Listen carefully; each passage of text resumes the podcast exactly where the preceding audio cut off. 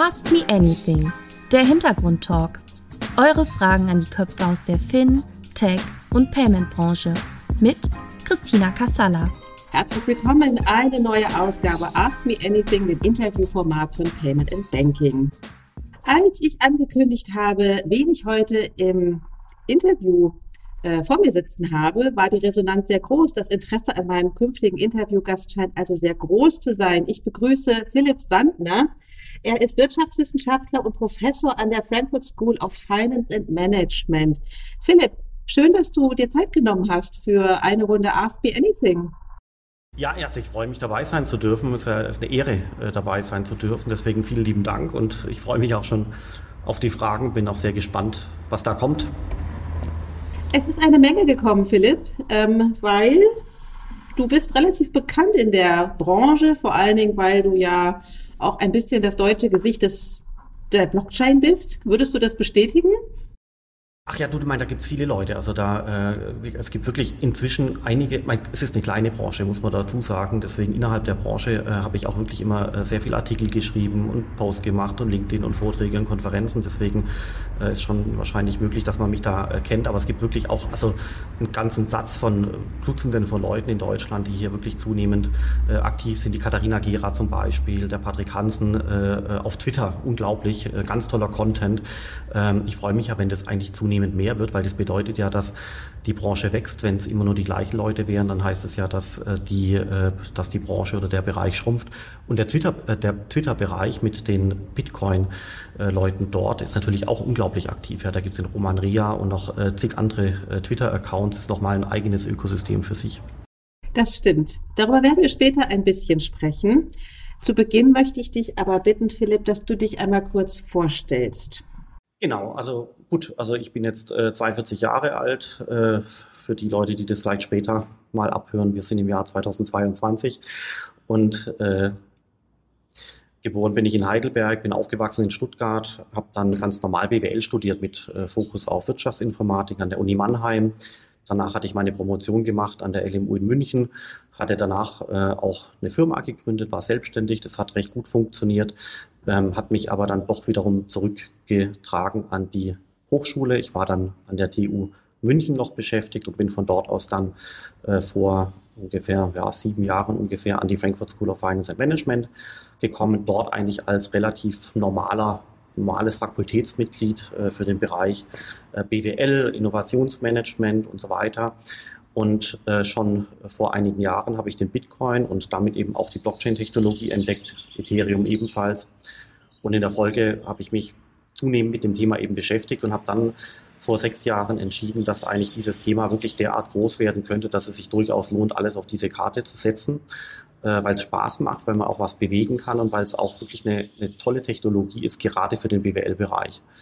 Und äh, dann haben wir an der Hochschule mit dem Präsidium und so weiter besprochen, was man da machen könnte. Und in der Folge ist dann das Blockchain Center an der Frankfurt School entstanden, was jetzt so an die sechs Jahre alt geworden ist.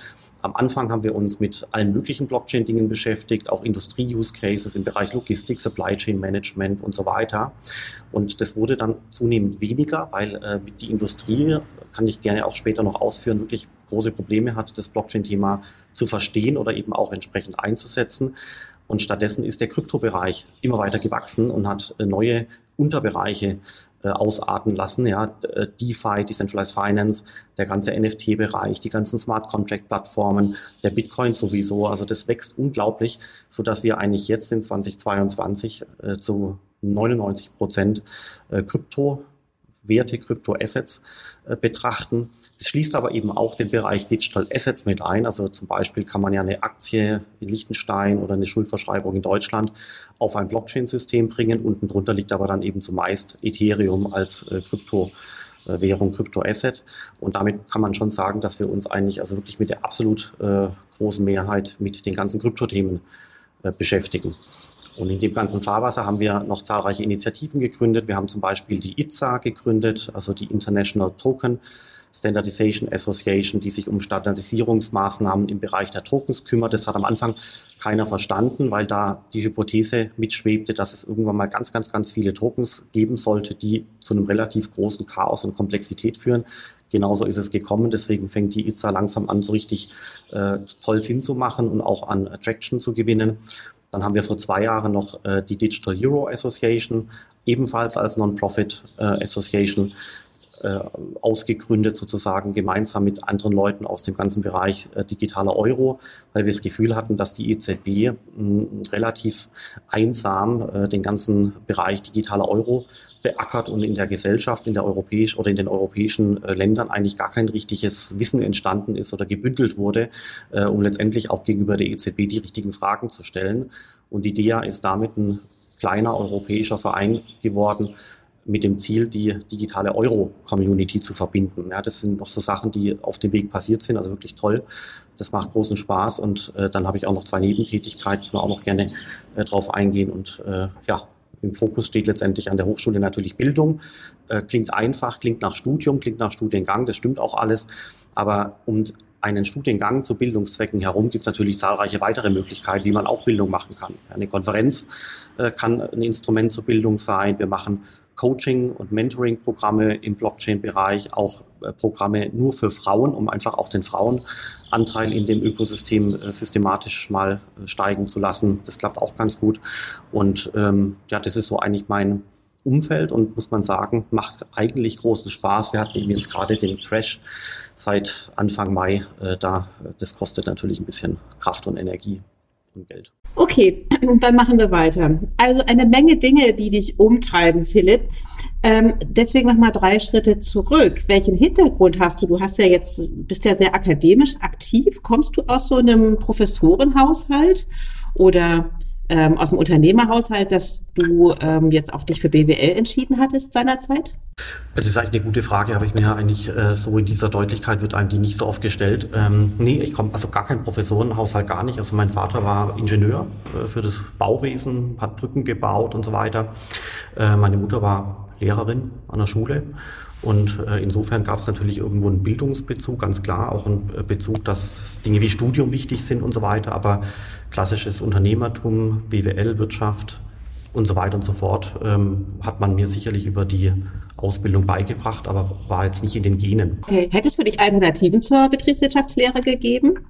Hm, eigentlich nicht, ehrlich gesagt. Also ich hatte sogar äh, damals mich beworben auf eine Banklehre bei der Landesbank Baden-Württemberg, als es die noch äh, äh in anderer Form gab. Das hieß damals Landesgirokasse, kennt vielleicht noch der ein oder andere. Und äh, von der Lehre äh, damals äh, hat man mir aber dann doch spontan abgeraten und dann habe ich eben BWL studiert an der Universität Mannheim. Aber auch, außer der BWL kam eigentlich nicht so richtig in Frage. Ja gut, Wirtschaftsinformatik noch, das habe ich ja dann auch eingebaut. Aber andere Dinge wie, weiß ich nicht, Maschinenbau, oder andere technische Dinge, Informatik. Ähm, das war mir zu technisch, ehrlich gesagt.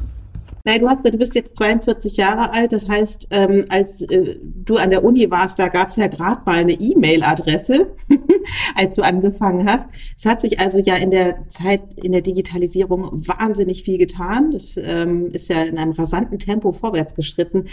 Deswegen die Frage an dich: Wann hast du denn dann das erste Mal eigentlich von dem Thema Blockchain Bitcoin, Kryptowährungen gehört? Wann kam das, wann tauchte das bei dir so in der Wahrnehmung auf? Und wodurch?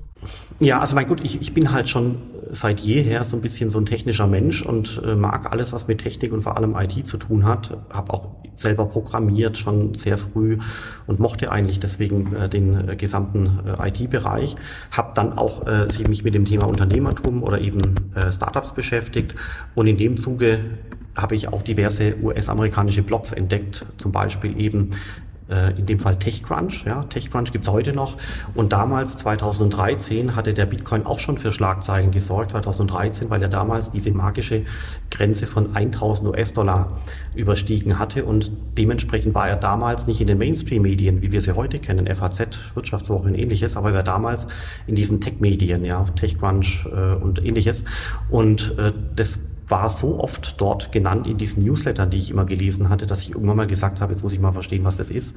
Habe mir dann das White Paper gelesen, äh, habe mich mit dem Thema beschäftigt und fand es einfach wirklich spannend, wobei natürlich äh, immer noch einige Jahre gebraucht hat, bis man das Thema dann immer besser versteht. Am Anfang findet man Dinge immer spannend und wenn man sie dann eben äh, zunehmend äh, ja, recherchiert und sich da einliest, eintaucht, mit anderen Leuten drüber spricht, dann äh, steigt man immer tiefer ein, versteht es immer besser und dann kommt auch wirklich die Faszination. Ich habe auch versucht, tatsächlich mit Freunden über das Thema zu sprechen. Das hat überhaupt gar nicht funktioniert, weil alle Leute mich für verrückt äh, erklärt hatten, dass ich mich mit solchen Dingen wie dem Bitcoin äh, beschäftige. Das war damals halt schon so eine Underground-Geschichte, damals ja auch ganz klipp und klar eine anonyme Darknet-Currency für, den, äh, für Kriminalitätsdinge. Silk Road wird jeder mal gehört haben und ähnliches. Hat sich ja sehr, sehr, sehr stark gewandelt. Aber damals äh, habe ich in meinem Bekannten- und Freundeskreis, auch im, in der Familie, niemanden gefunden, mit dem man darüber sprechen konnte. Deswegen habe ich es einfach äh, für mich selbst recherchiert. Und äh, im Nachhinein hat es gut funktioniert, aber ich habe einen Fehler gemacht. Ich hätte damals auch schon zu den ersten Bitcoin-Meetups äh, gehen sollen. Ich hätte mich mit den Leuten beschäftigen sollen. Ich hätte mit Leuten Kontakt aufnehmen sollen in einem ähnlichen Bereich, einfach auch äh, sich da austauschen, ähnliche Gedanken haben, darüber sprechen. Das habe ich nicht gemacht. Das war sicherlich ein Fehler, weil deswegen hat es viel zu lange gedauert, äh, bis man die Thematik noch besser versteht, weil durch die Gespräche mit anderen, wer steckt dahinter, was sind das für Menschen und so weiter und so fort, lernt man so viel mehr zusätzlich als Ergänzung äh, zu dem reinen Schriftsatz ja, eines äh, Bitcoin White Papers. Aber dich hat ja diese Begeisterung dafür früh gepackt, obwohl deine, deine, um, deine Umwelt ja doch etwas irritiert offensichtlich reagiert hat. Was war das, was dich gepackt hat? Was hast du in seiner Zeit schon erkannt? Ich bin auch Mensch, äh, ich habe halt manchmal äh, solche Flausen, dass ich mich für Dinge beschäftige und äh, wenn mich das interessiert, dann interessiert mich auch nicht so sehr, was andere Leute darüber denken, wenn ich es spannend finde. Da gibt es immer mal wieder so Themen und der Bitcoin war halt auch so ein Thema. Ich habe mir da einfach auch jetzt da keine großen Gedanken gemacht, was andere Leute dazu sagen oder denken und habe letztendlich einfach gar nicht mehr über das Thema gesprochen, weil ja man nur Skepsis geerntet hat und technisch gesehen war es einfach ein, ist es einfach ein absolut faszinierendes System, was mit dem Bitcoin entstanden ist und in der Folge ja eben mit Ethereum als äh, Smart Contract Plattform. Faszinierend ist eben, dass der Bitcoin ein dezentrales Netzwerk ist. Dezentral ist ja ein Passwort äh, geworden. Dezentral bedeutet ja letztendlich äh, das Gegenteil von zentral, ja, also quasi die Abwesenheit eines zentralen Macht einer zentralen Machtposition sozusagen. Ja, in unserer heutigen Welt gibt es äh, eigentlich fast immer nur Organisationsformen, die ein Machtzentrum haben. Ja, eine Partei hat den Parteivorstand, äh, ein Verein hat den Vereinsvorstand oder den Vorstand, dann eine, GmbH hat die Geschäftsführer, eine Aktiengesellschaft den Vorstand und so weiter und so fort. Also alles, was die Menschheit aufgebaut hat, hat eigentlich immer ein Zentrum oder eine Hierarchie mit oben jemanden dran, eine Person oder ein Gremium. Und äh, Bitcoin ist eben, wenn man das so analysiert, aus meiner Sicht das erste menschengemachte Ding oder Organisation oder sowas, äh, was kein Machtzentrum mehr hat. Ja. Hast du denn frühzeitig genau dieses Visionäre erkannt oder war das zunächst erstmal dieses technische Interesse? Weil du hast es ja jetzt sehr schön hm, beschrieben, ne? Also das erste menschengemachte, dezentrale, äh, ohne groß, hm, ohne, ohne Chef, ohne CEO. Ähm, also war das das, was du frühzeitig in dem Thema erkannt hast? Nee, überhaupt gar nicht. Also, mein, das, das steht natürlich dann irgendwo. Also, die Leute haben in dem Bitcoin-Ökosystem relativ früh angefangen, ähm, auf medium.com oder auf irgendwelchen Blogartikeln äh, solche Gedanken hinzuschreiben. Aber das sind halt oftmals irgendwelche Forum-Posts, ja. Also, die, ein Forum-Post hat ja keine Autorität, dem glaubt man dann zunächst mal auch nicht. Das ist ja das Gegenteil von einer, äh, von einer Hochschule mit ihrer Reputation und ihrer ähm, ja, Instanz. Und insofern ähm, glaubt man vieles zu dem Zeitpunkt nicht. Und das ist ganz faszinierend, gerade bei dem Bitcoin, bei Ethereum auch und die ganzen DeFi-Protokolle auch. Man meint es verstanden zu haben und ist dann auch irgendwo stolz, dass man es verstanden hat und dann geht die Zeit weiter, man beschäftigt sich weiter damit und einen Monat später oder ein Jahr später merkt man, also man hat eigentlich nichts verstanden, sondern man hat nur einen ganz klitzekleinen Teil verstanden und jetzt hat man es aber verstanden, weil man jetzt quasi weitergekommen ist und dann geht die Zeit wieder weiter und dann merkt man ein Jahr später, also nee, man hat es eigentlich nicht verstanden gehabt von einem Jahr, als man meinte es verstanden zu haben und so weiter und so fort. Es geht immer so weiter und das, äh, das ist auch mir persönlich eine Lehre, dass auch jetzt habe ich wieder das Gefühl, ich habe es eigentlich halbwegs gut verstanden, aber ich weiß aufgrund der Vergangenheit, dass ich in einem Jahr wieder irgendwie was Tolles lese und dann denke ich mir so, Mensch, damals 2022, nee, ich habe es nicht verstanden. Das ist, es ist, man muss das wirklich vergleichen und es ist wirklich faszinierend. Das ist quasi wie wenn ein sechsjähriges Kind lesen lernt. Ja, lesen lernen lernst du, indem die Lehrerin dir das A, das E, das I erklärt und dann das K und das M und dann werden die Buchstaben zusammengesetzt und geschrieben in Druckschrift, Schreibschrift und so weiter. Und nach der ersten Klasse in der Grundschule kann die Person rudimentär lesen, noch nicht perfekt flüssig, aber es funktioniert. Schreiben teilweise auch wirklich ganz gut schon. Aber alle Kinder müssen durch diese Schule durch und es gibt kein, keine Möglichkeit, das Lesen lernen oder das Schreiben lernen zu komprimieren auf einen Tagesworkshop oder auf einen Wochenkurs oder zwei Wochen oder sowas, sondern das Kind braucht ein Jahr. Alle müssen da durch. Das gleiche mit Rechnen, einmal eins, dann äh, bis 100 und so weiter und so fort. Und bei Bitcoin ist es meines Erachtens auch so. Alle Leute müssen durch diese Reise durch. Die dauert Monate, wahrscheinlich eher Jahre. Also ich glaube, man braucht wirklich zwei Jahre, um, um Bitcoin in seinem Wesen äh, so langsam äh, anzunehmen und zu verstehen und auch die Implikationen von, von dezentralen Systemen zu verstehen. Und ich kriege das auch immer wieder mit, dass die Leute dann, äh, haben den Artikel gelesen oder, oder auch einem Vortrag mal zugehört. Ja, dann meinen sie nach 60 Minuten, sie haben es verstanden, aber Sie haben ein bisschen was verstanden, aber es kommt noch so viel mehr, was quasi äh, dazugehört, um das Wesen von solchen Systemen noch viel mehr zu verstehen. Und deswegen ist die Analogie mit der ersten Grundschulklasse ganz gut. Die Leute haben quasi eine Reise durchzumachen, wenn sie Bitcoin äh, verstehen wollen. Und alle Leute kommen quasi an den gleichen Positionen vorbei. Der eine schafft es in einem halben Jahr, der andere braucht zwei Jahre dafür. Aber es gibt keine Chance, das Verständnis von Bitcoin, Ethereum, Kryptowährungen zu komprimieren auf einem Halbtagesworkshop oder auf eine, auf eine, auf eine Stunde.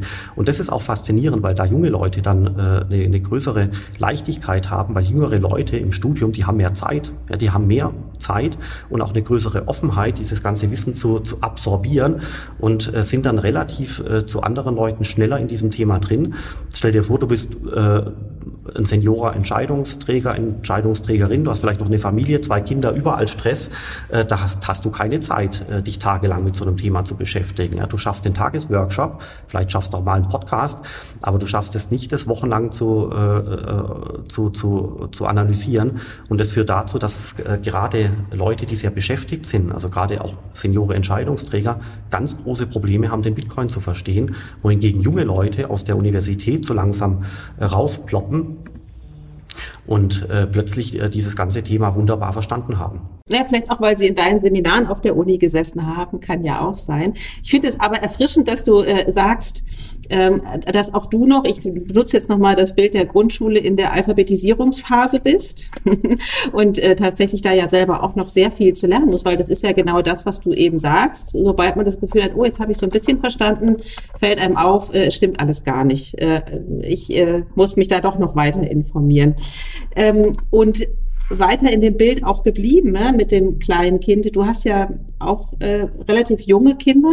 Wie erklärst du denen denn eigentlich, was der Papa macht?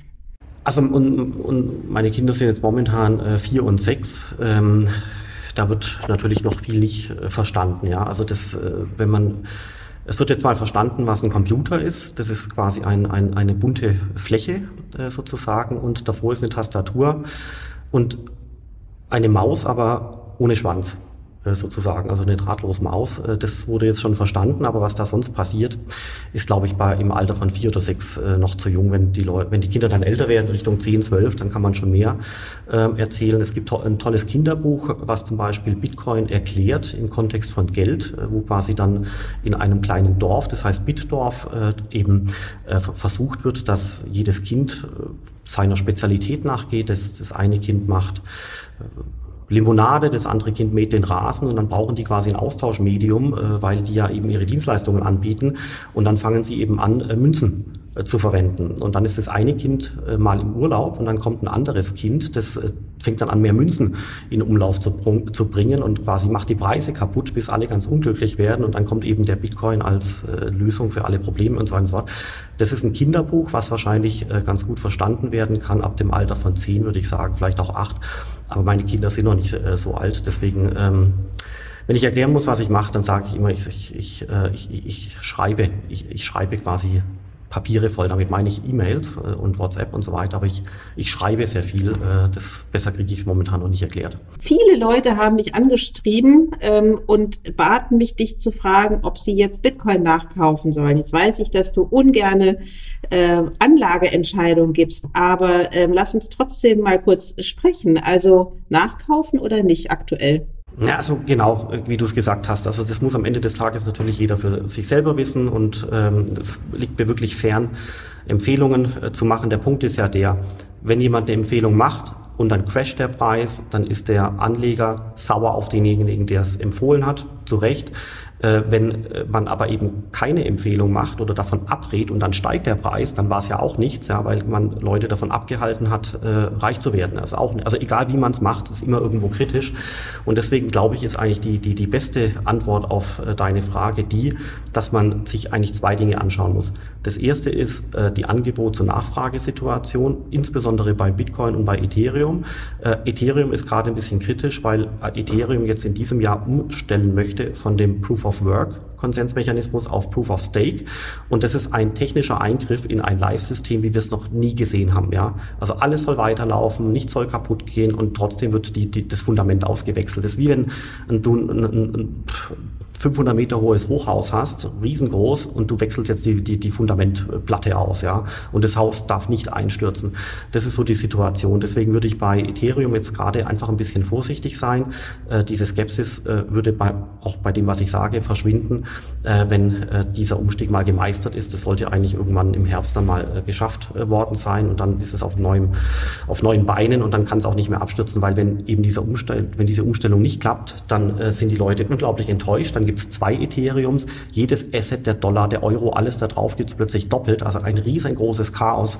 Und das würde, das erzeugt schon ein gewisses Risiko bei Ethereum. Trotzdem ist Ethereum äh, mittelfristig ein irre tolles Projekt, man muss es beobachten, aber jetzt kurzfristig würde ich da mal die, die Füße stillhalten aufgrund dieser Risikoüberlegung. Ähm, bei DeFi-Themen gibt es tolle Sachen, Uniswap zum Beispiel, Compound Aave, so, so die, die Superprotokolle, man könnte auch Blue Chips sagen. Das sind insofern tolle Produkte oder Lösungen oder Technologien, weil diese, weil ja Transaktionserlöse gemacht werden. Das heißt, sind eigentlich Blockchain-basierte Geschäftsmodelle, die haben einen Umsatz, die haben Kosten, die haben einen Cashflow wie im Bilderbuch. Dementsprechend kann man sie auch analysieren, man kann sie auch bewerten. Und da gibt es vielleicht von diesen hunderten äh, DeFi-Protokollen, also schon eine Handvoll, wo man äh, sich äh, durchaus äh, in, in, also überlegen könnte zu in, investieren. Das sind die kleineren, äh, das sind die größeren Brocken wahrscheinlich. Wie gesagt, Blue Chips. Dann bei der ganzen NFT-Geschichte würde ich also wirklich ganz arg aufpassen. Äh, das wirkt für mich wie ein ganz absonderlicher Hype, fast schon Blase. Wenn man was mit der Tulpenblase vergleichen kann, dann wohl am ehesten die NFTs, äh, wie ich finde. Auch da gibt's Blue Chips, das wissen wir und manche werden auch Bestand haben. Aber diese Blue Chips zu finden äh, unter diesen Tausenden von Projekten, würde ich mir nicht zutrauen und vor dem Hintergrund würde ich da auch das Risiko scheuen und die Finger von den NFTs lassen.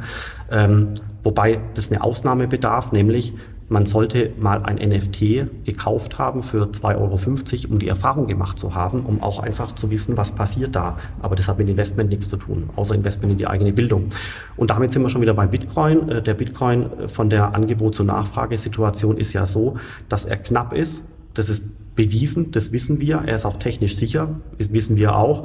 Der Bitcoin ist von seiner Umlaufmenge her beschränkt auf 21 Millionen. Wir sind jetzt quasi bei 19 Millionen Bitcoins, die erzeugt wurden. Und für die nächsten Jahrzehnte verbleiben noch zwei Millionen Bitcoins, äh, die es äh, zu erzeugen gibt. Ja, das heißt, hier ist quasi eine Kurve erkennbar, die in den letzten Jahren sehr steil angestiegen äh, ist. Das waren die 19 Millionen die, und die ab jetzt quasi zunehmend flacher wird, weil jetzt für die nächsten Jahrzehnte noch zwei Millionen verbleiben. Das heißt, auf der Angebotsseite kommen nicht mehr unendlich viele neue Bitcoins hinzu, aber auf der Nachfrageseite sehen wir eben Adoption.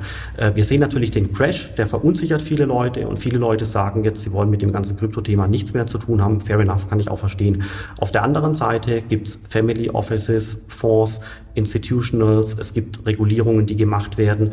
Äh, es gibt auch, können wir auch nochmal drüber sprechen, es gibt äh, eine ganze Generation von jungen Frauen, die noch nichts mit Blockchain gemacht haben. Die Männer sind ja schon drin, die Frauen sind aus äh, verschiedenen Gründen eben noch nicht drin. Also auch da gibt es quasi noch potenziell Adoptionspotenzial.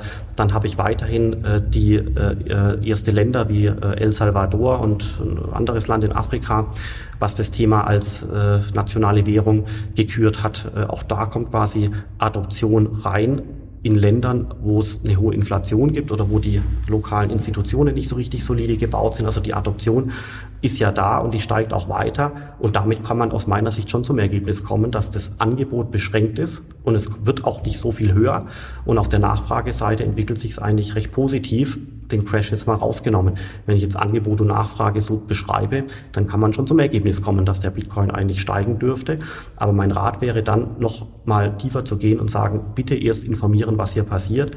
Und wenn man sich gerade für Bitcoin und Ethereum entscheidet, dann wirklich unbedingt einlesen nicht bei irgendeiner äh, Schrottbörse äh, Kunde werden, sondern wenn es geht bei einer BaFin-regulierten Börse, die Bison von der Börse Stuttgart ist gut, Coinbase ist reguliert, äh, andere auch und so weiter. Also da, da gibt es tolle Lösungen mit, einem, mit einer BaFin-Regulierung hier in Deutschland. Da muss man nicht auf irgendwelche skurrilen asiatische Börsen ausweichen. Das wäre doch ein ganz dringender Rat.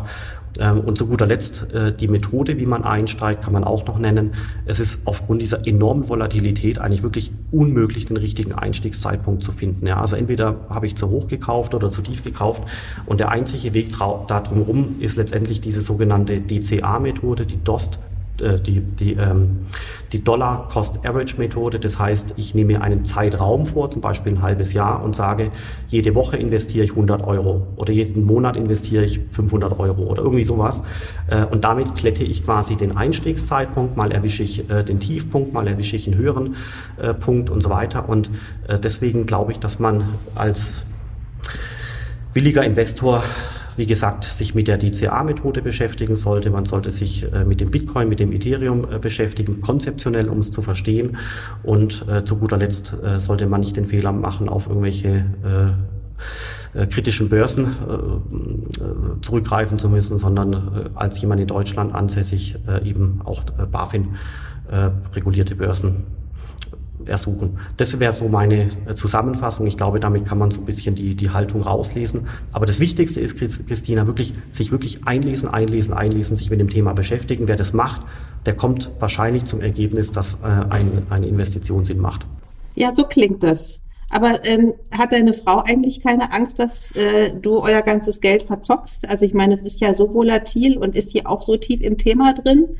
Oder hat sie nicht total Sorge, dass ihr irgendwann gar nichts mehr habt? Jetzt insbesondere im letzten halben Jahr. Das war ja für viele äh, Investoren äh, schmerzhaft. Ja, also mein gut, also als, als jemand, der äh, im, im Bereich BWL ausgebildet wurde und jetzt sich wirklich jahrelang mit dem Thema beschäftigt, äh, kommt man schon zum Ergebnis, dass man immer nur das investieren äh, darf, was man auch bereit wäre, wirklich im Sinne eines Totalverlusts äh, zu verlieren. Äh, und dementsprechend äh, habe ich jetzt, jetzt da auch nicht so viel äh, at stake sozusagen. Äh, schön wär's und natürlich wirft man sich selber vor, dass man viel früher, also wirklich viel, viel, viel früher, viel mehr hätte einkaufen sollen, aber das ist immer einfach. Ja. Das ist, die Gedanken macht, darf man sich gar nicht machen. Das Wichtigste ist, deswegen äh, danke für die tolle Frage, ist, man muss eigentlich das als Portfolio äh, betrachten. Ja? Also im Idealfall habe ich Kryptowährungen, äh, ich habe vielleicht auch ETFs, vielleicht auch Rohstoffe wie Gold oder ähnliches und baue mir daraus ein Portfolio. Äh, wichtig ist ja einfach im Hinblick auf das Thema Inflation, was wir noch gar nicht besprochen haben, dass man möglichst keinen Euro hat. Also möglichst sollte man sogar Schulden haben, das wäre der Immobilienkredit äh, und möglichst wenig Cash auf dem Konto und stattdessen eben Sachwerte. Das klingt jetzt alles in den momentanen Tagen ein bisschen zynisch, weil alles runtergestürzt ist. Die Nasdaq-Börse mit ihren Aktien, der DAX der Bitcoin sowieso. Äh, jetzt wird auch schon schwadroniert, dass die Immobilienpreise nicht so weiter steigen wie in den letzten Jahren und so weiter und so fort. Aber auch da, es, es, man darf hier nicht auf die Gemengelage äh, auf der kurzfristigen Art äh, achten, sondern man muss wirklich immer diese langfristige Sicht haben. Und äh, diese Taktik, ja, Investition in Sachwerte, auch Investition in Bitcoin, hat die letzten Jahre gut funktioniert, aber man muss wirklich einen Jahreshorizont haben von mindestens vier Jahren, mindestens fünf Jahren, äh, dann wird sich das, glaube ich, ausbezahlen. Ja, es ärgern sich ja enorm viele, die sehr früh ihren Bitcoin wieder verkauft haben, weil das so ein, so ein Ausprobieren war und dann der Nutzwert noch nicht so richtig gesehen wurde und im Nachhinein zehn Jahre später ist es ein, ein großes Ärgernis. Ähm, wie viel Zeit verbringst du mit ähm, der, weil du sagtest, es, es braucht eine diverse Anlagestrategie, ähm, man muss sich mit vielem auseinandersetzen. Wie viel Zeit verbringst du persönlich damit sozusagen in ja, dem Management ähm, von Finanzen? Ach ja, das ist auch eine spannende Frage. Hat, äh, hat mir noch niemand gestellt. Wie viel Zeit würde man da investieren?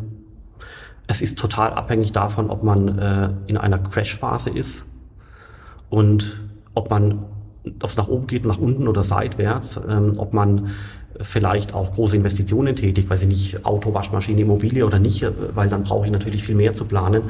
Ähm, ich glaube, man, ich glaube, es macht quasi im Schnitt schon Sinn, eine Stunde pro Woche zu investieren.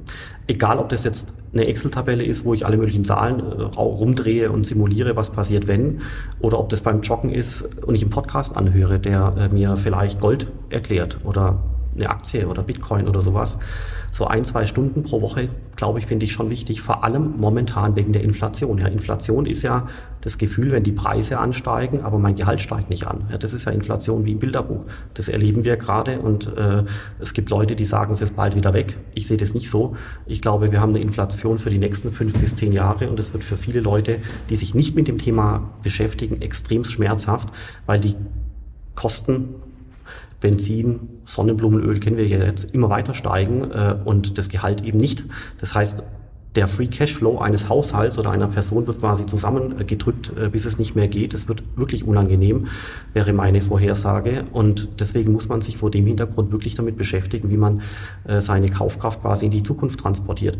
Warum? Weil man möchte vielleicht seinen Kindern was vererben, man möchte aber auch nicht unbedingt an Altersarmut äh, erleiden müssen. Man möchte auch in Zukunft in Urlaub fahren können und, und, und. Und da muss man sich wirklich intensiv mit dem Thema beschäftigen. Also für wen das jetzt wie eine Aufforderung äh, klang, äh, der sollte bei YouTube mal äh, Hans-Werner Sinn eingeben. Äh, der hatte jetzt dieses Jahr im März äh, an irgendeiner österreichischen Akademie einen ganz tollen Vortrag gehalten, wie er die Inflation dieses Jahr 2022 einschätzt. Wenn man da eingibt, Hans-Werner Sinn, Österreichische Akademie der Wissenschaften, dürfte man eigentlich das Video finden. Das dauert 1,5 Stunden und hat mich wirklich äh, auf der einen Seite aufgeklärt, aber schon auch alarmiert, dass man sich mit dem Thema beschäftigen muss. Und auch die Zeitungsartikel, die dazu geschrieben werden, sind toll und so weiter und so fort. Und es gibt ja auch Lösungen. Ja. Die Lösung ist einfach weg mit dem Euro vom Konto, rein in ein Portfolio von Sachwerten. Ich sage jetzt ja nicht, bitte alle Krypto kaufen, alles in Bitcoin rein, das sage ich ja gar nicht, sondern wirklich rein in ein Portfolio von Sachwerten, wenn es geht eben auch ein Portfolio, äh, was äh, man auch wieder liquidieren kann. Ja? Also quasi eine Aktie kann ich tageswirksam verkaufen, einen Bitcoin kann ich tageswirksam verkaufen, eine Immobilie zum Beispiel kann ich nicht so schnell verkaufen. Ja, das ist wieder so ein, so ein, so ein immobiles äh, Asset. Und deswegen glaube ich zu deiner Frage zurück, gerade jetzt momentan mit dem Thema Inflation, wenn ich so drüber nachdenke, muss man vielleicht sich noch, noch mehr damit beschäftigen, um diese ganzen äh, Themen, die da momentan finanziell, volkswirtschaftlich entstehen, halbwegs zu verstehen und gute Entscheidungen zu treffen. Einfach für die eigene Zukunft der nächsten Jahrzehnte. Also vielleicht darf ich noch da was anführen, Christina. Die, dahinter liegt ja folgende Erkenntnis, nämlich dass man für sich selber sorgen muss. Also das war früher sicherlich anders, auch bei unseren Großeltern äh, war das noch anders, dass, oder vor allem bei unseren Eltern, ja, dass quasi mit dem Rentensystem und so weiter man durchaus erwarten konnte, dass der Staat äh, für einen sorgt. Das hat jetzt ja auch jahrzehntelang recht gut funktioniert. Aber wegen dem Thema Inflation kann man schon erwarten, dass es einem, äh, trotz, obwohl man Sozialbeiträge tagtäglich einbezahlt, äh, man später eigentlich keine nennenswerte Rente im Sinne von Kaufkraft zurückbekommt. Deswegen äh, ist eigentlich die einzige Lösung, ähm, dass man erkennt, äh, sich äh, von dem System und von diesem allumfassenden System so ein bisschen loszusagen und zu überlegen, wie kann ich denn eigentlich selbst mich verwalten, was kann ich tun, um wirklich eigenverantwortlich da in die Zukunft zu schreiten, äh, letztendlich einfach aus Sicherheitsgründen. Und äh, da ist dieses Thema Bildung, ja, was ist Gold, Bitcoin, Inflation, äh, wie macht man so ein bisschen seine persönliche Finanzplanung, finde ich da gerade momentan unendlich wichtig. Ja. Egal ob Mann oder Frau, jung oder alt, ist es unglaublich wichtig. Genau. Ähm, ja, lass uns noch mal kurz über das Thema Bildung auch sprechen. Du hast ähm, das Blockchain Center, hast du das gegründet oder ähm, hast du sozusagen die Leitung recht früh übernommen? Beides. Also wir haben es äh, gegründet äh, und ich habe auch direkt dann die Leitung davon übernommen. Aber es ist quasi keine eigene Gesellschaft, sondern es ist quasi eine Abteilung, wenn man so will, innerhalb der Frankfurt School oder man könnte auch sagen Institut oder äh, in äh, alter Universitätssprache äh, so eine Art Lehrstuhl. Ich glaube, das ist die, die beste äh, Denkart, aber es ist gleichzeitig auch jetzt kein losgelöstes äh, Think Tank äh, GmbH-Konstruktion, wie es sie ja sonst teilweise auch gibt beim DIW oder ähnliches. Ja. Was genau lehrt ihr da eigentlich? Also wir versuchen das ganze Thema äh, letztendlich allumfassend äh, darzulegen. Wir lassen äh, die harte äh, Technik, also quasi Kryptographie und ähnliches, weg, äh, weil wir eben als Frankfurt School of Finance äh, ausbilden im und auch für den äh, Finanzmarkt. Wir haben natürlich die meisten Studenten aus Frankfurt, aber auch sehr, sehr, sehr viele Studenten aus äh, Resteuropa und auch aus der ganzen Welt. Aber unser Footprint ist halt schon irgendwo der, der Finanzbezug. Ähm, deswegen versuchen wir, das ganze Blockchain- und Krypto-Thema ähm, zu schneiden mit dem Thema Finance. Und dann bin ich eben relativ schnell bei allen äh, Dingen, die quasi als digitale Wertträger sein können. Wie gesagt, Bitcoin, digitaler Euro, Smart Contracts und so weiter und so fort. Was ist da nicht so sehr mit drin? Die Industrieanwendungen, die man aus der Vergangenheit kennt, äh, Supply Chain, äh, Tracking von Gütern und so weiter und so fort, digitale Identität, da haben wir jetzt nicht so sehr einen Fokus drauf, wir streifen es aber doch auch. Und was machen wir? Wir starten im Herbst äh, 2022 äh, den Master of Blockchain and Digital Assets. Das ist ein Studiengang, der all das den Leuten beibringt. Das ist aber quasi kein Studiengang für die Leute, die direkt vom Abitur kommen, sondern es ist ein, wie wir es nennen, Post- Experience äh, Masterprogramm, das heißt auf gut Deutsch, das ist für Leute, die schon mal einige Jahre gearbeitet haben und möglicherweise äh, auf die Idee gekommen sind, dass der klassische Finanzmarkt, so wie er heute existiert, äh, sich deutlich digital transformiert und solche Leute wollen wir letztendlich aufschlauen und denen das Blockchain-Thema, Krypto und so weiter beibringen. Dann machen wir, äh, wie vorher auch schon kurz gesagt, die Crypto Assets Konferenz, äh, um das Thema über eine Konferenz äh, in die Breite zu bringen. Da hatten wir online äh, viereinhalbtausend äh, Teilnehmern, also diese Reichweite, Reichweitenwirkung, die funktioniert hier ganz gut. Äh, ich persönlich habe auch ähm, Podcast, um das Thema über einen Podcast-Kanal zu kommunizieren. Und wir haben die sogenannten Talents-Programme. Das ist was aus meiner Sicht was ganz Tolles. Das sind das, das ist alles entstanden mit dem sogenannten DLT Talent-Programm, kann man auch googeln, kostet auch nichts zur Teilnahme. Das ist ein Coaching- und Mentoring-Programm für Frauen.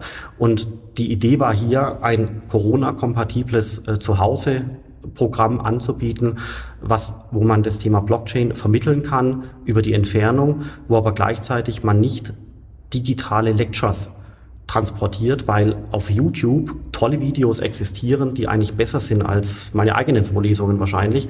Das heißt, wir haben eigentlich hier versucht, in einem dreimonatigen Programm die Leute alle zwei Wochen zusammenzubringen in einem digitalen Zoom-Call und letztendlich die aktuellen Entwicklungen zu besprechen. Alle kriegen dann Assignments für die nächste Runde. Beim nächsten Mal werden die Assignments dann, also faktisch Hausaufgaben vorgestellt und wir sprechen dann in der Runde darüber. Das ist ganze Programm ist drei Monate lang, drei Monate lang. Wir haben alle zwei Wochen dann immer Montagabend so einen äh, Gruppencall gehabt. Es waren 100 Leute in dem Call und am Anfang haben wir das Programm nur gemacht für Frauen, weil wir das Gefühl hatten, dass eben äh, die, die Männerquote in dem Blockchain-Bereich jetzt eh schon relativ hoch ist und die Frauenquote also wirklich ganz, ganz, ganz klein ist und da wollten wir was machen. Und es funktioniert auch, weil die Damen, die da drin sind, vom Alter her 18 bis, glaube ich, 52, ähm, so langsam das Thema dann wirklich auch sehr attraktiv finden. Manche haben auch begonnen, das als Karriereoption in Betracht zu ziehen und die ersten äh, Teilnehmerinnen äh, sind inzwischen auch schon in dem Blockchain-Feld untergekommen und machen da auch eine tolle Karriere, weil es natürlich ein wachsender Bereich ist.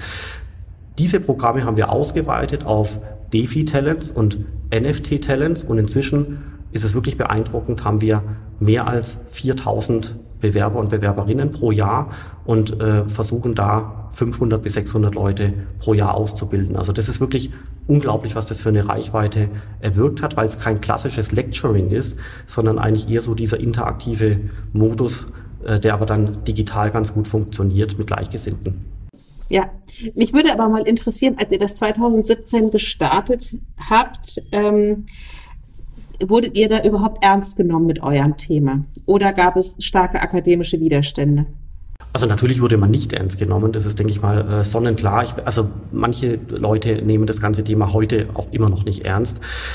An der Frankfurt School äh, sind wir aber relativ offen. Ich glaube, das liegt auch daran, dass wir eine private Hochschule sind. Wir sind dementsprechend auch relativ schnell. Und äh, gerade äh, der Präsident äh, damals äh, und die Leute in dem Präsidium, die fanden die Idee einfach gut. Und äh, man hat einfach gesagt, also wir können darüber Pläne schreiben und Strategien austüfteln, aber wenn wir es nicht ausprobieren, werden wir es nicht sehen. Und ähm, deswegen hat man von der Seite des Präsidiums einfach gesagt, wir müssen das ausprobieren. Das ist eine tolle Chance, das macht alles Sinn bitte starten. Und gleichzeitig ähm, war ich natürlich auch jemand, der gesagt hat, ich würde das gerne starten. Ähm, ich äh, auch, auch mit, den, mit dem Risiko, dass ich vielleicht mich mit einem Thema beschäftige, was dann Jahre später verschwindet, was ja nicht passiert ist, aber es hätte passieren können, ähm, habe ich wirklich mich rund um die Uhr mit dem Thema beschäftigt. Und das war letztendlich äh, eine tolle Entscheidung für mich, aber auch für die Hochschule, weil dadurch ein Blockchain Center entstanden ist in Frankfurt, aber auch an einer äh, finanzorientierten Hochschule äh, mit einer gewissen Schnelligkeit in der Umsetzung, weil wir halt eine private Hochschule sind. Und vielleicht noch eine kleine Anekdote. Ich habe damals zum dem Präsidium gesagt, dass wir wirklich ganz, ganz, ganz dringend starten müssen, weil ich habe das Gefühl gehabt, dass andere Hochschulen jetzt auch sowas starten. Ja, ich hatte die äh, in, in Berlin und in, in Hamburg und auch in München Hochschulen so ein bisschen auf dem Radar, wo ich das Gefühl hatte, die starten jetzt auch dem nächsten Blockchain Center und ich wollte halt unbedingt ganz früh starten und es hat sich jetzt aber gezeigt, äh, dass äh, wir nach wie vor die einzigen äh, sind, mehr oder weniger die einzigen. Es gibt noch die Hochschule mit weiter, die machen einen tollen Job. Die TU München macht einen tollen Job. Äh, in, äh, in Hessen gibt es noch die TU Darmstadt und äh, auch äh, in Kassel gibt es sehr viel Kompetenz, in Hamburg auch.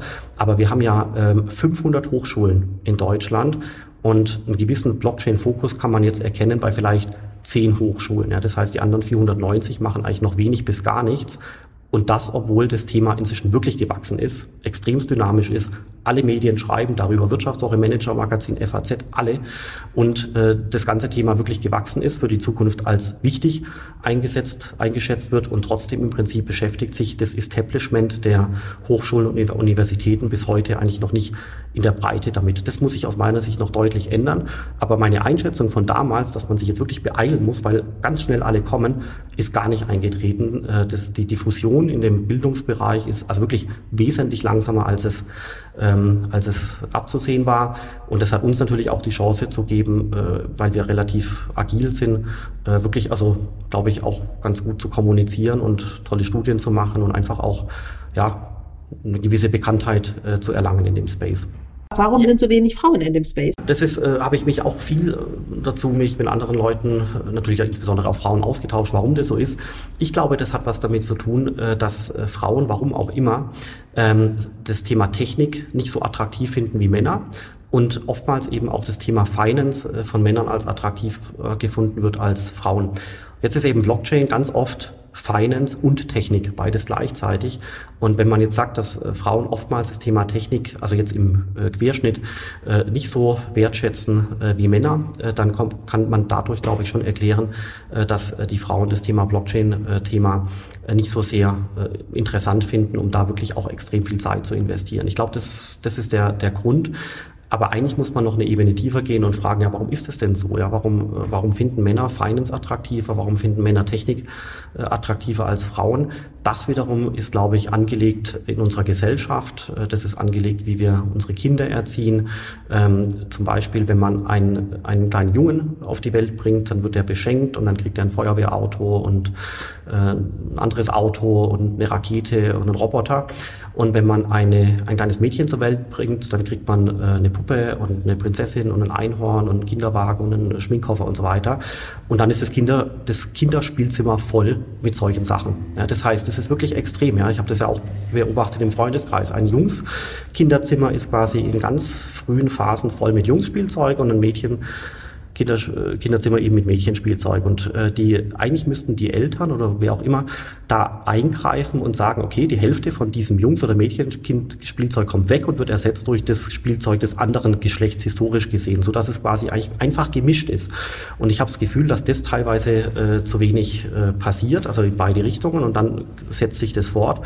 Und in der sechsten Klasse ist es vielleicht auch schon irreversibel, weil dann äh, die, die Jungs spielen alle Fußball, äh, die äh, fangen an mit Lego Robotics so ein bisschen zu spielen äh, und äh, die Mädels äh, spielen mit, äh, mit anderen äh, Dingen, also äh, gerade mit Tieren natürlich äh, und so weiter. Und da kann man schon zum Ergebnis kommen, dass das eine relativ äh, frühe Prägung ist, die dann ganz, ganz, ganz schwer ist in, im Verlaufe der Schulzeit oder auch im, im, im Studium dann wieder äh, zu, systematisch zu verändern. Also das kann ich mir erklären, aber ich würde mir auch gerne mehr Insights zu dem Thema wünschen, weil es wirklich äh, ein Problem ist, glaube ich. Aber wie schafft ihr es denn dann äh, bei euch an der ähm, am Blockchain Center sozusagen, die Frauen in ihrem Programm für das Thema zu begeistern? Also was sind dann eure Kommunikationshebel?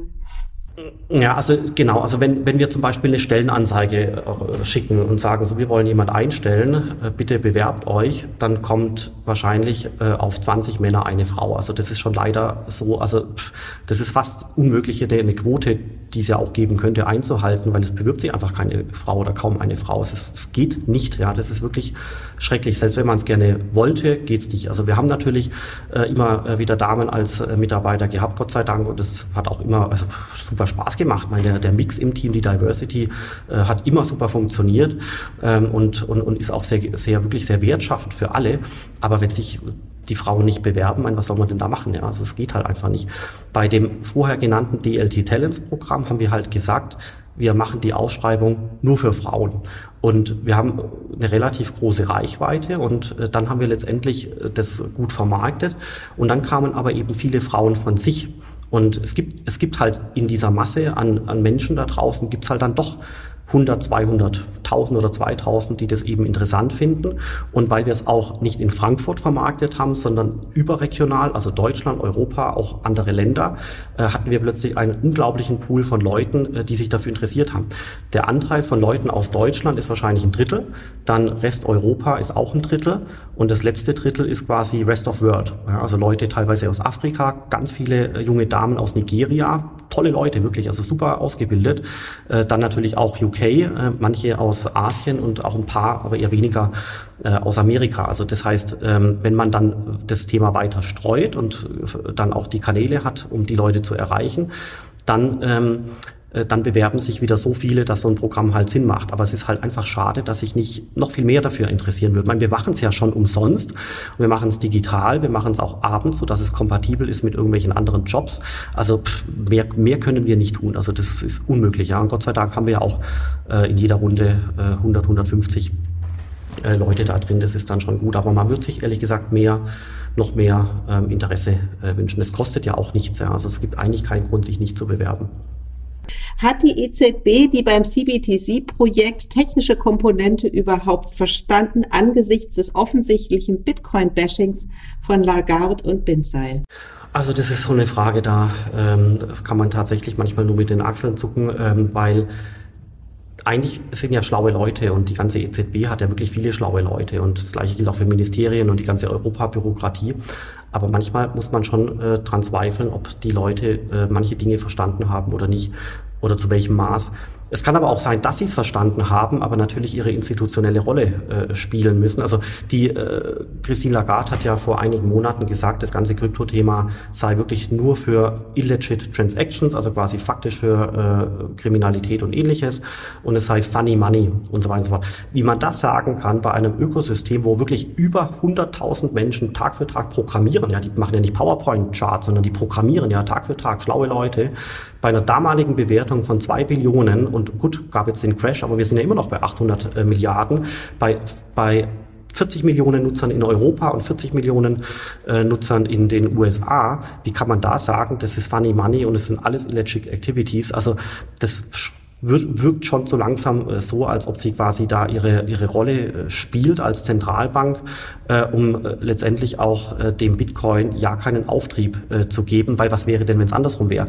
Andersrum wäre es ja quasi so, dass eine Zentralbank der größten Bedeutung auf der Welt zusammen mit der Fed vielleicht sogar den Bitcoin endorsed, indem sie sagt, das ist eine tolle Technologie und wir brauchen das und das Ökosystem ist toll und die Startups sind klasse und die Protokolle sind gigantisch. Ich kann schon verstehen, dass quasi das, ähm, die großen Institutionen auf unserer Welt äh, sich da sehr, sehr, sehr skeptisch äußern und auch weiterhin, um eben auch ja dadurch äh, diese ganze äh, Kryptowelt äh, nicht zu adeln, in Anführungszeichen. Ja. Der Kryptowelt ist es letztendlich egal. Ja, Bitcoin spuckt alle zehn Minuten einen Block aus, Ethereum spuckt auch, spuckt auch Blöcke aus, die Smart Contracts äh, laufen toll durch, die Liquidationen äh, funktionieren wie im Bilderbuch äh, aufgrund der Technik und so weiter. Also dem Blockchain-Ökosystem ist es egal, aber man müsse sich mal vorstellen, dass eben solche Institutionen äh, die Kryptowährungen quasi adeln, äh, dann würde man äh, sofort einen Preisanstieg sehen. Und ich kann mir schon vorstellen, dass das das ist, was man vielleicht gerade nicht will, gerade auch vor dem Hintergrund, dass ja äh, gerade durch den Crash bewiesen wurde, dass manche Geschäftsmodelle nicht sauber reguliert sind. Stichwort Celsius. Und deswegen glaube ich, dass, ähm, dass sie, dass man dort in diesen ganzen Entscheidungsgremien das ganze Thema eigentlich schon besser verstanden hat, als man als normaler Bürger hin annehmen würde, aber dass eben eine gewisse Rolle gespielt wird, beziehungsweise gespielt werden muss. Ähm, aber ich glaube trotzdem, dass quasi die ganze Technik mit all ihren Facetten und auch mit dem Zukunftspotenzial nicht in Gänze verstanden wurde. Warum glaube ich das? Weil man ansonsten die Mika-Regeln nicht derart hart angezogen hätte, damit etwas wie Circle jetzt launcht, also nochmal ein Euro-Stablecoin aus den USA heraus mit einer gewissen Wahrscheinlichkeit X, dass er vielleicht gar nicht angeboten wird für EU-Firmen und EU-Bürger. Das muss man sich mal vorstellen. Hätte man sowas quasi mal sauber durchdacht, hätte man die Mika-Regeln anders gemacht und dann hätte Circle wirklich gerne die Mika-Regulierung angestrebt, weil die Regeln gut sind und machbar sind und fair sind und so fort. Offenbar sind sie das nicht. Deswegen hat sich Circle dagegen entschieden, direkt eine Niederlassung in Europa äh, aufzusetzen. Ja, das ist, glaube ich, die, ähm, die, die Story hier. Und da kann man erkennen, dass vor allem Second-Order-Effekte und Third-Order-Effekte nicht verstanden wurden. Dann passt das ja ganz gut. Welche Empfehlung an die EZB hast du hinsichtlich des CBDC? Also A, was sollte sie unbedingt beachten? B, was sollte sie unbedingt umsetzen? Und C, was sollte sie unbedingt lassen? Was würde man der EZB raten? Ich glaube, die EZB wäre gut beraten, das Thema äh, Blockchain-Technologie, also wirklich und insbesondere Stablecoins dringend äh, zu durchdringen. Dann wäre wichtig, dass die EZB und auch die Europäische Kommission dringend beginnt, den intensiven Dialog äh, mit der Industrie äh, anzustreben. Das sind Konzerne wie Daimler, Bosch, Siemens und Co. in ganz Europa, ähm, aber auch mit Banken in Deutschland, Commerzbank, DZ Bank, Deutsche Bank und so weiter, um einfach wirklich einen ernst gemeinten Dialog zu machen. Das heißt nicht, da kommt der Herr Binzeit, hält einen Vortrag und dann geht er wieder weg, nachdem er ein paar Fragen geantwortet hat, sondern wirklich intensiver Dialog, um rauszufinden, was will die Industrie, was will äh, die Finanzindustrie und kriegen wir das gemeinsam, Ausrufezeichen, hin oder kriegen wir es nicht hin. Ja? Das, also dieser intensive, ernst gemeinte Dialog äh, zwischen den europäischen Institutionen und eben der Wirtschaft oder dem Finanzmarkt, der fehlt nach wie vor. Das sagen wir auch schon seit zwei Jahren, der fehlt aber immer noch. Und äh, weiterhin, äh, glaube ich, wäre es ganz wichtig, sich diesem Thema Stablecoin zu öffnen, weil wir ja jetzt Circle haben als Firma, die einen Stablecoin, einen Euro-Stablecoin herausgibt. Es könnte auch eine europäische Bank sein, aber dieser europäischen Bank muss man das ermöglichen. Das heißt, da müssten Gespräche stattfinden. Vorgelagert müsste aber die EZB das Thema Stablecoin anerkennen und wertschätzen, damit quasi auch eine europäische Bank überhaupt erst auf die Idee kommt, das zu tun. Und die ultimative Variante wäre ja auch, dass nicht Circle den Euro-Stablecoin herausgibt, sondern die EZB. Ja, also Stablecoin herausgeben bedeutet, dass quasi jemand einen Smart Contract auf Ethereum speichert, die dortige Geldmenge, also die Circulating Supply, kontrolliert und auch das Thema Geldwäsche und so weiter äh, ernsthaft betrachtet. Ja, das macht jetzt in dem Fall Circle. Es könnte aber auch durchaus die EZB machen. Und ich glaube, dass es durchaus ein, ein interessantes Gedankenkonstrukt ist, zu sagen, ähm, wir machen nicht den Umweg über eine private Firma wie Circle mit dem Stablecoin, sondern der Stablecoin wird direkt herausgegeben äh, von einer Zentralbank. Und das, ich glaube, das wäre ein, ein spannendes Gedankenexperiment. Aber wie ich finde, äh, sind die Zentralbanken relativ verschlossen gegenüber diesem Thema. Thema mit ein paar Ausnahmen. Eine Ausnahme ist zum Beispiel die Schweizer äh, Zentralbank und auch die französische äh, Zentralbank, die gerade hier ein paar äh, Experimente machen, um das Thema mal zu durchdringen. Aber ich glaube, da, da gehört ein bisschen mehr Power, ein bisschen mehr Energie dazu, weil dieses Thema steht ja auch schon seit zwei Jahren im Raum und eigentlich geht dieser Teil der Diskussion nicht weiter. Okay, dann jetzt noch die ganz letzte, sehr trockene Frage und da scheint dich äh, der oder die Fragestellerin gut zu kennen. Manchmal hat man den Eindruck, du setzt DLT vor Nutzen. Nur weil etwas mit DLT geht, heißt noch lange nicht, dass die DLT auch die bessere Technologie ist. Wie und wie, wie und wo wägst du hier ab? Ja, das ist eine gute Frage und äh, da gibt's quasi auch ähm, äh, viele Guidelines, ab wann quasi äh, DLT oder Blockchain äh, Sinn macht und, und wann eben auch nicht. Und äh, es es ist schon richtig, also vor, vor drei, vier, fünf Jahren äh, gab es quasi vielfach ähm, Ansätze, wo man gesagt hat, in der Industrie gibt es tolle Anwendungen im Bereich Medizin, Patientendaten, Logistik, Supply Chain Management und so weiter, wo Blockchain Sinn macht. Äh, das habe ich damals auch gesagt und wir hatten auch einige kleine Prototypen äh, in dem Bereich. Wir haben zum Beispiel mal einen Satz äh, Tretroller äh, an, äh, die, an das Blockchain-System angeschlossen. Dann konnte man mit Ethereum den Tretroller freischalten, nicht mit dem Euro, um letztendlich zu beweisen, dass es funktioniert funktioniert, aber die Firma hat eben dann auch für sich entschieden und andere Firmen auch, äh, dass quasi der Nutzen äh, dessen eigentlich beschränkt ist und dass man es eigentlich Stand heute noch nicht braucht. Und damit äh, hat die gesamte Blockchain-Welt, aber auch ich natürlich, lernen müssen, dass die Sachen, die quasi logisch sind auf, von der Argumentation her, letztendlich teilweise nicht umgesetzt werden oder umgesetzt werden können. Fakt ist ja inzwischen, dass eigentlich fast alle industriellen Blockchain-Anwendungen äh, zum Erliegen gekommen sind, und zwar mit Beginn von Corona. Das hatte aber vor drei Jahren, also äh, bevor das alles äh, stattgefunden hat, so keiner erwarten können. Also vor drei, vier Jahren war die Lesart des gesamten Blockchain-Ökosystems, dass es zwei Domänen gibt. Das eine ist Krypto mit Bitcoin und allem drum und dran. Und äh, die andere Domäne sind die sogenannten Enterprise-Blockchain-Systemen mit Plattformen wie R3, Hyperledger, IBM und andere Firmen waren da sehr stark involviert. Äh, es gab Konsortien wie V-Trade und so weiter. Und die, diese zuletzt erwähnte Welt der Enterprise-Blockchains gibt es eigentlich inzwischen gar nicht mehr. Inzwischen ist fast alles Krypto geworden. Es gibt neue Domänen, die man damals nicht für möglich gehalten hätte. Die NFT-Geschichte, DeFi's, Digital Identity, Lightning und ähnliches. Ähm, war damals äh, teilweise erkennbar, teilweise aber auch gerade nicht. Jedenfalls ist Krypto riesengroß geworden. Und im Gegenzug dazu ist aus diesem Enterprise-Blockchain eigentlich gar nichts dabei rausgekommen. Ja, also wirklich nach einigen Jahren, wo wirklich Dutzende Firmen auf der ganzen Erde solche Enterprise Blockchain Use Cases gemacht haben und das Thema sich angeschaut haben, mussten die wohl zum Ergebnis kommen, dass es äh, an Nutzen nicht derart besser ist als vergleichbare Lösungen. Dementsprechend haben sie nicht mehr weitergemacht. Von Hyperledger hört man relativ wenig. R3, ähm, das hätte ja mal das Betriebssystem für die Finanzbranche werden sollen, hört man auch kaum mehr irgendwas. Das V-Trade-Konsortium, da ging es um äh, Trade Finance, ist quasi auch jetzt äh, äh implodiert. Äh, von IBM war IBM war super aktiv, von IBM hört man auch nichts mehr und so weiter. Das heißt, äh, alle, inklusive mir, mussten lernen, dass quasi damals bestimmte Annahmen äh, falsch waren, die sich eigentlich konzeptuell gut angefühlt haben. Und letztendlich äh, muss man anerkennen, dass vor allem die dezentrale Welt äh, vorangeschritten ist, weil dort wirklich in einer Peer-to-Peer-Variante Individuen begonnen haben, wirklich zu programmieren. Und das ist für mich ein ganz, ganz, ganz wesentlicher Aspekt, äh, den, den muss ich noch kurz erwähnen. Wir haben ja vorher äh, schon gesagt, dass das Weiße Haus ähm, bestätigt, bestätigt hat, dass es 40 Millionen Amerikaner gibt, die Bitcoin und Co. besitzen oder besessen haben. Und die EZB hat ja Ähnliches gesagt von Europa. Das ist, das sind aber die, das ist die normale Bevölkerung. Ja, das sind quasi äh, alle Hörer hier, davon äh, 10 Prozent und so weiter. Und wenn man sich aber jetzt mal die Unternehmenspopulation anschaut, also der ganze Mittelstand, die ganzen Handels- und Handwerksbetriebe und so weiter, dann ist die, die Durchdringungsquote bei den Unternehmen wahrscheinlich nahe Null. Und das ist quasi ein Beweis dafür, dass die Blockchain-Technologie letztendlich eine Technologie ist für Individuen, nicht für Gremien, nicht für äh, Unternehmen, nicht für Organisationen, sondern es ist eine Technologie für Individuen, weil das Individuum entscheidet, ob es sich mit der Technologie beschäftigt oder nicht, ob man jetzt Bitcoin kauft oder nicht, das entscheidet das Individuum. Immer wenn Organisationen da sind, Entscheidungsgremien, Hierarchien und ähnliches, äh, dann klappt es offenbar äh, nicht so gut. Das belegen die Zahlen.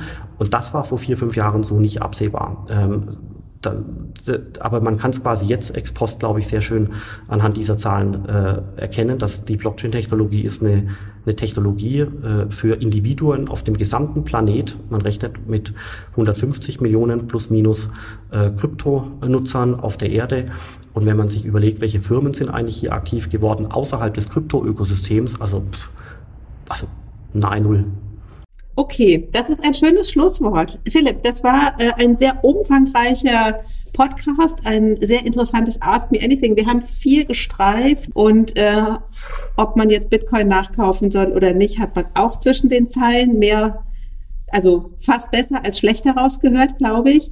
Philipp, ich danke dir sehr für die Zeit. Ähm, ich habe viel von dir gelernt. Tausend Dank. Vielen Dank für die tollen Fragen.